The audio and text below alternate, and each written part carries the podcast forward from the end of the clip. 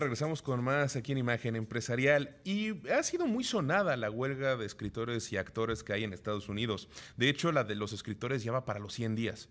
Y eh, esto es algo que está moviendo la industria del cine, la industria de, eh, la producción de contenidos dentro de la Unión Americana, y eso abre las puertas para que haya eh, pues oportunidades en otras partes. Esto yo lo he pensado desde hace bastantes semanas, reitero, desde que inició la de los escritores, pues creo que es un buen momento para que se voltee a ver otros países como México, Brasil, por ejemplo, que está creciendo mucho, y otras partes del planeta donde pues empresas como Netflix y demás, pues pues, eh, han e, empezado a creer, eh, a crear más bien eh, muchas, mucho contenido. Entonces, pues para platicar de esto que creo que es muy relevante, tenemos en esta ocasión a Camila de Micheles. Ella es cineasta y experta en la industria cinematográfica y pues te agradezco que estés con nosotros esta mañana.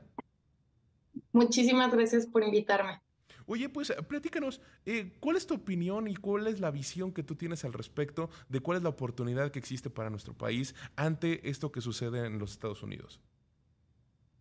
Mira, realmente eh, debido a que la industria que está parada es primordialmente la industria de Estados Unidos, porque realmente quienes están ahorita obligados a estar en paro son los guionistas afiliados a la WGA o los actores afiliados al SAG-AFTRA. Y, y, aquí en México no existen sindicatos como tal, aparte de la ANDA, pero la ANDA no está en paro y de hecho dice que es imposible pararse porque tenemos una industria pues la verdad bastante diferente a la que hay en Estados Unidos. Em, esto lo que podría, en donde yo considero que podría traer oportunidades interesantísimas para el cine en México es porque todos estos estudios que ahorita no están pudiendo hacer contenido, pues tienen una cantidad de dinero ahorita completamente parado, ¿no? Em, y yo creo que si nos ponemos a pensar que existen estudios como un Netflix, cuyo contenido es primordialmente series, o películas y no tienen tanto contenido pues de deportes, de noticias o de reality TV, pues no se van a quedar de brazos cruzados a ver cómo tal vez la, competencia les come esa parte de mercado, ¿no? Y especialmente creo que en el caso de Netflix, que además lleva años creando una, una, infraestructura de producción global y que les ha funcionado muy bien, yo creo que sí es bastante probable que en ese caso ellos volten a ver cómo pueden hacer producción en otros países y, bueno, ojalá México sea uno de esos países que pueda captar esa inversión.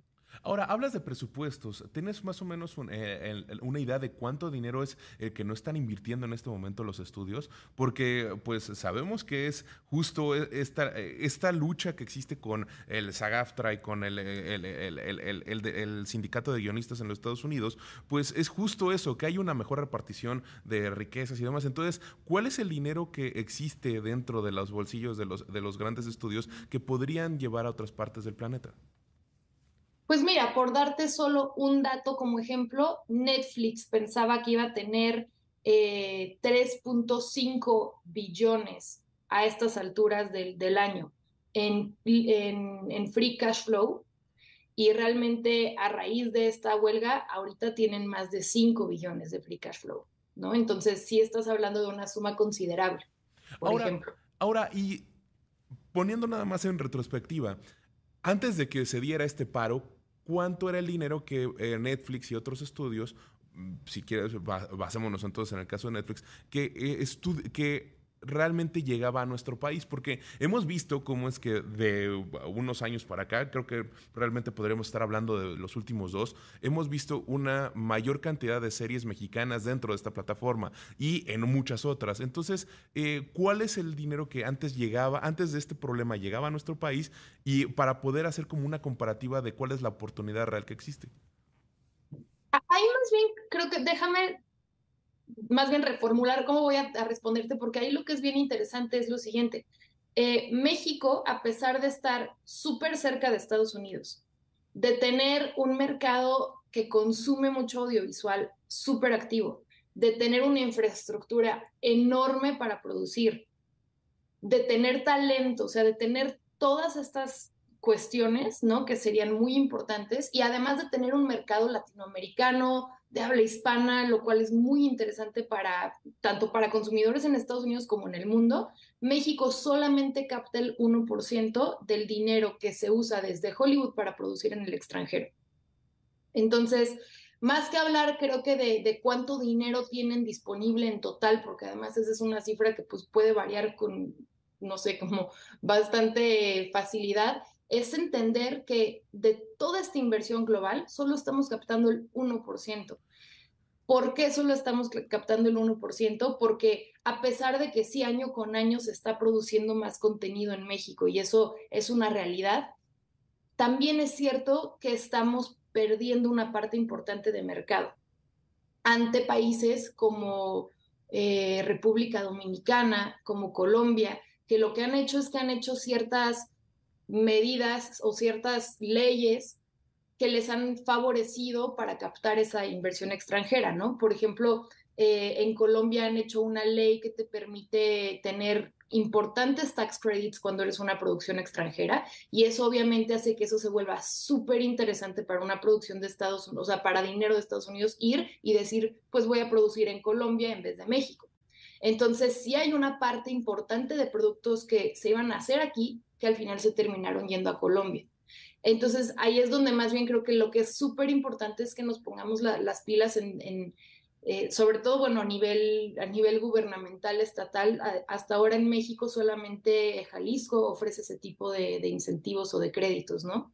Em, entonces ahí es donde, te digo, hay que ponernos las pilas porque se nos está yendo una parte importante del mercado. Y, qué, bueno que tocas esa parte porque creo que hacia ahí, entonces tiene que ir la conversación. Es una cuestión nuevamente de gobernanza, es una cuestión nuevamente que las autoridades de nuestro país tienen que observar cuál es el movimiento de la industria, tanto a nivel internacional como local, para poder adaptarse y que llegue ese dinero.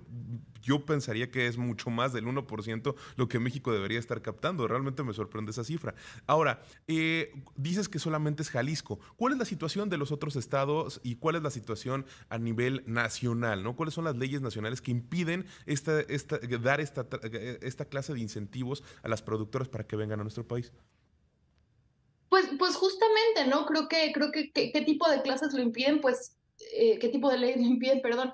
Creo que justamente eso, por ejemplo, el hecho de, de, que sí se podría legislar para decir, oye, vamos a, vamos a ver cómo captar esta inversión extranjera a través de eh, de, leyes o de programas que puedan establecer que una parte de esa financiación sea deducible para ellos, ¿no? Eso, eso es una cosa, pero existen también otro tipo de acciones que se podrían hacer, ¿no? Eh, por darte un ejemplo, existe en las salas de cine desde hace muchos años ya, en muchos países del mundo existen leyes que hacen que por punto de cada cuatro películas, una tiene que ser local, ¿no? Y esto es porque porque es la única manera de algún modo de poder hacer frente a los mega presupuestos de marketing que tiene una película como Avengers, ¿no?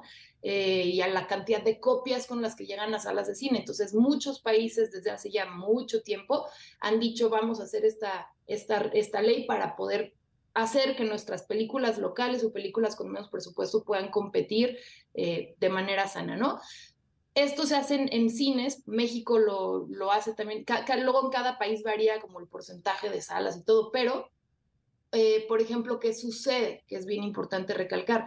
Hoy por hoy, la gran mayoría de la gente ya no ve tanto el cine en salas, lo ve tal vez más en streamers. Entonces, lo que ha sucedido a raíz de esto es que muchos países han dicho muy bien, vamos a decirle a un Netflix por decir, oye, todo bien, tú puedes tener tu plataforma libre, abierta en mi país, pero por cada tantas producciones que tienes, tanto porcentaje tiene que ser una producción, por decir si es Netflix Francia, francesa, ¿no?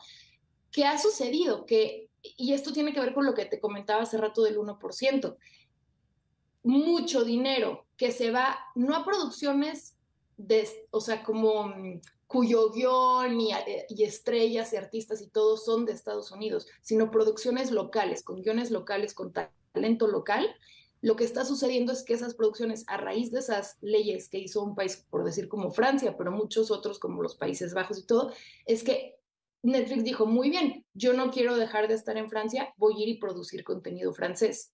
Y por eso es que vemos de repente tanto, tantas series como Call My Agent, como Lupin, que además han tenido un éxito tremendo, ¿no? Por ese tipo de, leyes. Entonces, Em, definitivamente sí hay muchas cosas que podríamos estar haciendo que no se están haciendo. Ahora, tú eres una cineasta, tú te dedicas a esto. ¿Cómo es que tú has visto la relación que existe de estos grandes eh, estudios con nuestro país y cómo es que ha evolucionado? Porque mencionas bien las oportunidades que se puede hacer, que debe de haber más producciones locales.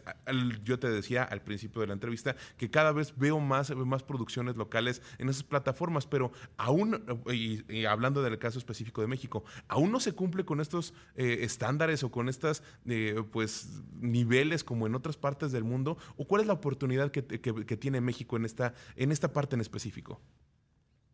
No, definitivamente sí están pasando producciones locales, muchas no forzosamente son locales, o sea, es decir, hay que, hay que definir qué tan por ciento son, o sea, por decir, un Narcos México sí está hecha con talento mexicano, o sea, los actores son mexicanos y, y todo, ¿no? La mayoría. Pero, por ejemplo, el guion no está hecho en México.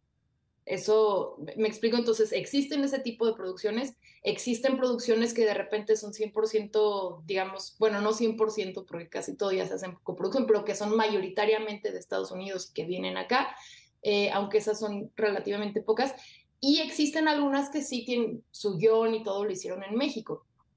Pero el problema, te digo, más que pensar que no se están haciendo o que no hubo un, efectivamente un incremento de las producciones últimamente porque lo, lo hubo, ¿no? O sea, globalmente el hecho de, las, de que nacieran los streamers y las plataformas permitió que se empezara a generar más contenido global y que la gente dejara de temerle a los subtítulos y que empecemos incluso a ver series japonesas, coreanas y todo. Entonces eso es, eso es una tendencia global que sí, no, que, y que qué padre, qué increíble que las plataformas nos hayan abierto las puertas a ese nivel, ¿no? Este, sin embargo, te digo, el problema es que por esa falta de, interés y todo, sí estamos perdiendo una parte de mercado que literal solía venir a México y se está yendo. O sea, pues esto ni siquiera Perdóname que te interrumpa, pero se nos acaba el tiempo del programa. Es una charla muy interesante. Eh, te vamos a buscar nuevamente para volver a platicar. Te agradezco que hayas estado con nosotros, Camila de Michelis, cineasta y experta en la industria cinematográfica.